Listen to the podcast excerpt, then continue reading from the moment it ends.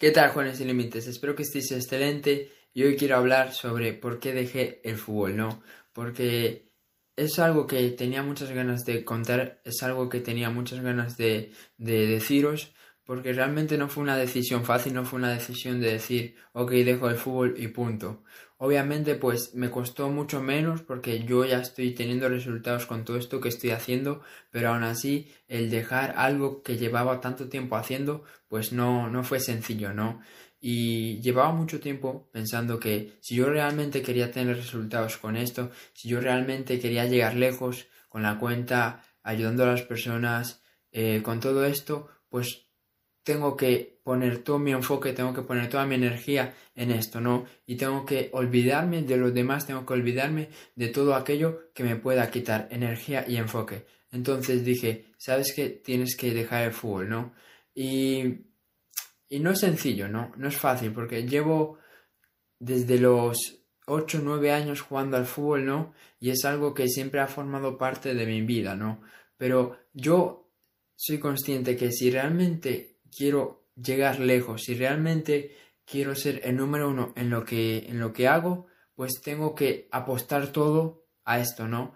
Y tengo que dejar atrás todo aquello pues que me pueda distraer y todo aquello que no me eh, permita avanzar hacia la meta que yo quiero, que es convertirme en número uno en lo que estoy haciendo, convertirme en número uno, ayudando a las personas, convertirme en número uno, cambiando la mentalidad de los jóvenes emprendedores, ¿no? Por eso es que tomé la decisión de dejar el fútbol. Y lo que yo te quiero decir es que si tú también tienes alguna actividad, si tú también tienes alguna cosa que estás haciendo, pero que tú sabes que realmente no deberías de estar haciendo porque te está quitando enfoque, te está quitando eh, motivación, te está quitando eh, hambre de, para que puedas lograr aquello que tú quieres, pues tienes que dejarlo, ¿no?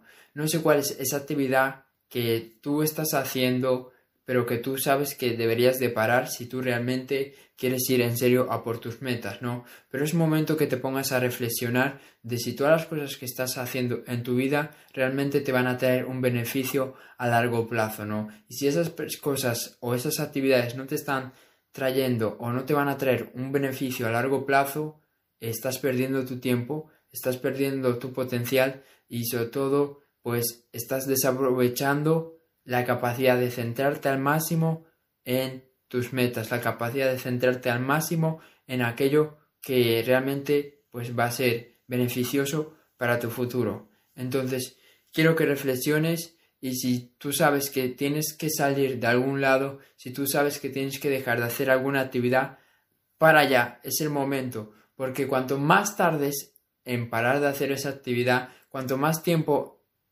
pases pensándolo, pues eh, lo que va a pasar es que más vas a tardar en tomar la decisión y seguramente jamás la vayas a tomar, porque cuanto más pensamos las cosas, es más complicado tomar una decisión. Así que date 5 segundos para pensarlo y toma una decisión. Espero haberte ayudado, espero que te haya inspirado este vídeo porque realmente tenía muchas ganas de hacerlo. Espero que, que te haya pues gustado, compártelo si es así y nos vemos en el siguiente vídeo.